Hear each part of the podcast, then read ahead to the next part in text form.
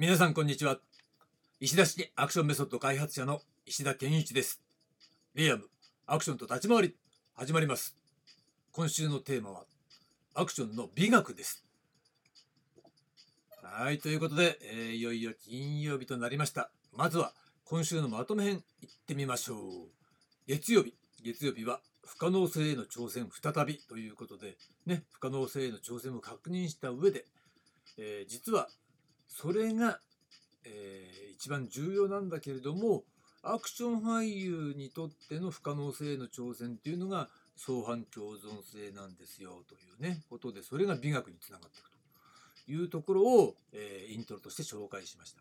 で火曜日は相反共存性という話でね相反共存性とは何かっていうね話そのものズバリをお伝えしたわけですね。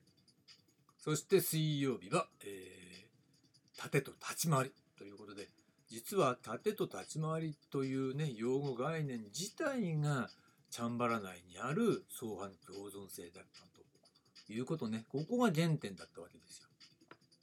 で木曜日いや木曜日は、えー、昨日ね運動構造としての相反共存性ということの確認ね、えー、やっぱり動作に対してメリハリをつける緩急をつけるっていうねこと。の裏側には運動構造の相反共存性というものが存在しているんですよ。それがあるから、えー、メリハリをつけることができるけどアクションの身体表現身体運動の場合は、えー、高度化すればするほど、えー、相反共存性ね相反共存性なんだけどさその相反共存度が高くなってつまりギャップが大きくなってくるからより困難さが高まるということなんですね。まあ、単純に言っちゃえばじゃあ早く動ければすごいだろうっていう人いるかもしれないけど早く動けば動くほど、ね、今度はその逆の動きっていうものの困難さが高まってくるわけ。だから早く動けばいいんだけどさ止まるの大変だよね。逆方向に、切り返して動くの大変だよねっいうことが生じるのは当たり前なんですよ。だからそこを克服するっていうことを、えー、工夫してやっていくっていうことがより上達するということにつながっていくわけね。だそういったところを外しての上達なんてあるわけないんだよ。だから武道とかできてもダメですよっていう話はそういったところにつながってきちゃうのね。という話が木曜までのまとめでした。で、今日のテーマなんですが、今日のテーマは美学としてのアクションということでね、えー、まあ総まとめ編になってくるわけだね。で、今までお話ししてきたことっていうのは、まあ先週からのつながり、これをまあ相反共存性というところのね、関連からもう一度まとめ直したみたいなところそして付け加えたみたいなところがあったと思うんだけど今日の話はまあ今まであんま出てない話だと思いますよ。まず表現としての美学という話ね。でそれは何なんですか？ってアクションにおけるね表現としての美学っていうのは何なんですかっていうことね。それは写実主義的表現と形式主義的表現の共存なんですよ。でそれは分かりやすく言い換えれば激しさとかっこよさの共存というと分かりやすいかなということね。つまりこの2つが、えー、いわば相反共存関係にあるんだよ。ね。だけど、まあ、特に特にねあの映像作品においてはあの最近の作品っていうのはえー、まさしくそういった方向にあると思うんだけど写実主義的表現に偏りがちなんだねやっぱね。なんでかっていうとまあそれは映像っていうのはさやっぱり写実主義的な写実的な表現に向くわけだ演劇よりもね。でやっぱほら 4K とかあるわけでしょ？解像度が高まれば高まるほどある意味そういうね全部見えちゃうからさごまかしが効かなくなる的な感じ。リアリティが上がる。リアリティが上がると臨場感が上がる。そのために解像度を上げてるのかなっていうのがその技術的な、革新性に対する、まあ、好意的な解釈なんですよね。なんでそのスペックが上がっていくのっていうね。でもスペックが上がったってさ、スペックの向上に対する利便性っていうのを我々が、えー、ユーザーが完全に受け取ってるかどうかっていうことは定かじゃないよね。だって私なんてさ、えー、ブルーレイが出た時にさ、えー、ブルーレイとか思いましたよ。だけど、それブルーレイを出た時の一つの、なんだろうな、宣伝的な素材っていうのはまさしく黒沢映画だったわけだ。黒沢映画をブルーレイで、みたいなね。うん、それ、そそれすげえなと思って、ふってみたら、あれだって、七人の侍でも何でもさ、変わんねえじゃん。DVD と。それどういう意味かっていうと、え、じゃあ1枚のディスクの中に映像いっぱい入ってんのかな？だって解像度がすごく、えー、高ままあ、情報量が高まったからね1枚の DVD の、えー、情報量の10倍ぐらいあるから10枚ぐらいのあのブルーレイっていうのね10枚ぐらいの、C、DVD が入るぐらいの情報量を、えー、1枚の中ディスクの中に入るんですよみたいなそういう説明の仕方をしてたね売り出し方としてね。あそうなんだと思って実際は、まあ、解像度が上がったからねでも1枚でブルーレイ1作品で1枚かよみたいなねなんかそういう納得いかない感があって。1枚で黒沢映画が全部入ってんじゃないのって。思っちゃいました。みたいなさ、まあ、それは誤解なんだけど説明の仕方も悪かったけどね、うん、まあそういうふうに、えー、その情報量の多さっていうものね、映像的な情報量の多さっていうのはそれはリアリティにはつながっていくだけどまあ再三言うようにあまり解像度が高すぎるとだって人間のさ目で肉眼でさ皮膚のさねこのきめの細かさとかさ見えないし普段。人と話してて、ね、気にもならないし毛穴とかさ。だけどさブルーレイとかでさガーってやっちゃったらそういうのまで見えちゃったりする部分もあるわけでしょ。そうなった時にそれって逆に臨場感下がるんじゃないのと思いますよ。リアルじゃないんじゃないのっていうね。リアルなものがリアルじゃなくなるっていうかそういうちょっとオーバースペックな、えー、ところっていうのは最近のデジタル文化に対して非常に強く感じてるななんてまあ思う脱線しましたけどねまあそういう何が言いたいかというとそういう映像作品が取られている時代においてはっていうふうにね、うん、やっぱ写実的な表現に偏りがちなんですよ。でそれだけじゃなくて実はそっちの方がやりやすかったりするのね。やりやすいすなわち楽っていうことねやる側が。なんでって言ったらそれはかっ格好つける格好形を作る格好をつけるっていうことはさ格好をつけるっていうとなんかさ、えー、チャラい感じはしますよね。だけれども前もさチャンバラかなんかの時に話したと思うんだけど形を作るってことは実はとてつもなく疲れるんだ。ここをね写実的な作品だからリアルだからって言ってバーンって例えばぶん投げられて壁にぶつかりました「ええええって何でもいいけどさあの肩で息してみたいなね。もう両手は下にブラーンと垂れ垂れ垂れ下がって「はあはあ」みたいな。状況ね、うん、それはあのやってる方が楽なんですよ。だってそれはわかるよね。ボクシングだってさ、ね。ボクシングじゃなくたっていいんだけど、両手を下にブラーンって下げてる状態と、いわゆるファイティングポーズっていうね、構える、ね、オンガードポジションというね、状態ね、両手をこう上げて、えー、顔の左右に持ってくるような、そういう構え方ね、ありますよね。そういう、えー、ガードを固めた構え方をするっていうのは手を上に上げてるから本当に疲れるわけだみたいなそういうことと一緒ね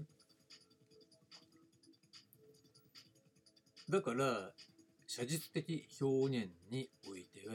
ねリアルな芝居みたいなものと親和性は高いんだけどその動きそのものは実はアクション的な写実的な表現っていうのは楽なんだよ単純に。だけどそういうね作品に対しても形式主義的な表現としてのかっこよさをどうやって取り入れるか、ね、単にやればいいってもんじゃない。どの程度取り入れるかみたいなこともね含めてね。そこに対するこだわりが実はアクションの美学なんだよね。つまりいついかなる表現においても作品世界とかねその場の表現のトーンとかねそういったものは壊しちゃいけないだからやりすぎちゃダメって意味ね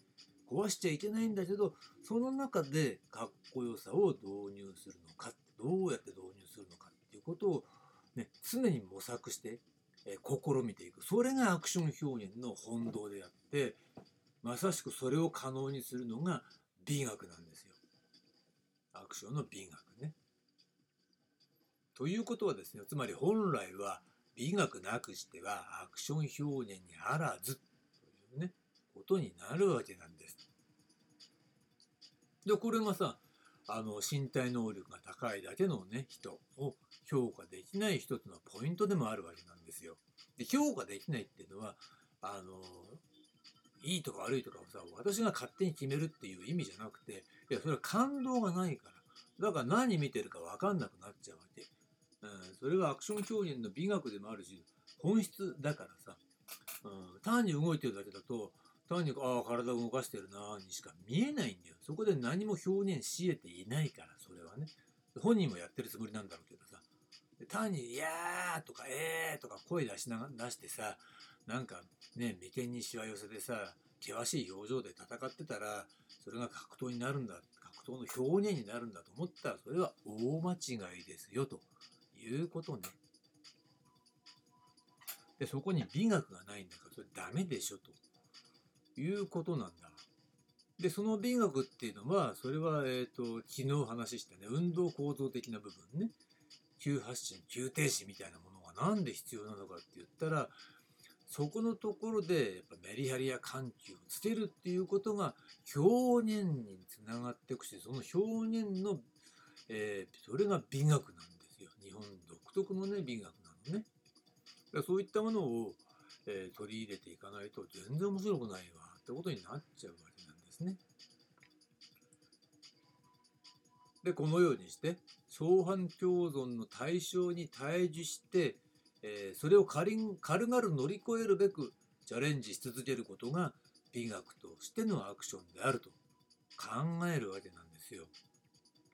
ね、対峙するだけじゃダメ。ね、軽々乗り越えるべくチャレンジし続ける。とね。まあ一生懸命やってますぐらいじゃダメなんだな。あまだまだ甘いみたいな。そんな感じね。で、まとめになるんだけど、えー、つまり相反共存性に挑み続けることが不可能性への挑戦となる。でそれが高い抽象度で、えー、フィクションの、えー、ヒーローとの接点同一性として機能するわけなんですね。でこれ作品のっていう意味ね自分が演じてるっていうねことね。でそこから生まれる魅力こそが真のアクション俳優だけが持つプレゼンスであり、まあ、存在感だよね。アトモスフィアなのだと。まあ、雰囲気だよね。ということ。つまり美学としてのアクションはすなわち真のアクション俳優の定義にもつながるのである。そういった意味ではね、この真のアクション俳優に相当する別の名称が必要だろうというふうに私は考えるわけです。ね、ちょっと、えー、流しちゃったからもう一回さ、まあ、戻って解説しておくけど、相反共存性に挑み続けること、ね、これが常に、えー、アクション表現を追求していけば、えー、昨日まで話したようにさまざまな相反共存性というものがアクション表現の中にはあるわけだ。ね、でそれをあの共存させるっていうことに挑み続けることが、えー、そのプレイヤーとしてのね俳優だよね俳優にとっての不可能性への挑戦となると。ね、それはすなわち自分が演じている映画の中のアクションヒーローだよね。との接点同一性として機能するんですよ。でそういったものがあるアクション作品っていうものアクション映画アクション表現っていうものが真の、えーアクションの魅力を表現している作品だというふうに私は考えるのね。そう感じるのね。でそれをできる人っていうのが真のアクアクション俳優だと。いうふうに考えるわけ。であんまりさアクション俳優っていう言葉はあの現在においては私はあのポジティブな意味ではあまり使ってこなかったしまあもうポジティブな意味では使えないなと思うんだけれどもまあ便宜上適切な言葉がないからね。これはアクションに対して真剣に取り組んでる俳優みたいな感じに思ってもらったらいいよね、うん、きちんとした訓練を必要なだけの十分な訓練を積んで、えー、真剣に対峙している俳優と思ってもらえばいいね。そうなった時につまり単に体を動かしているとか危険なことに挑戦しているだけじゃなくて、えー、そこに対して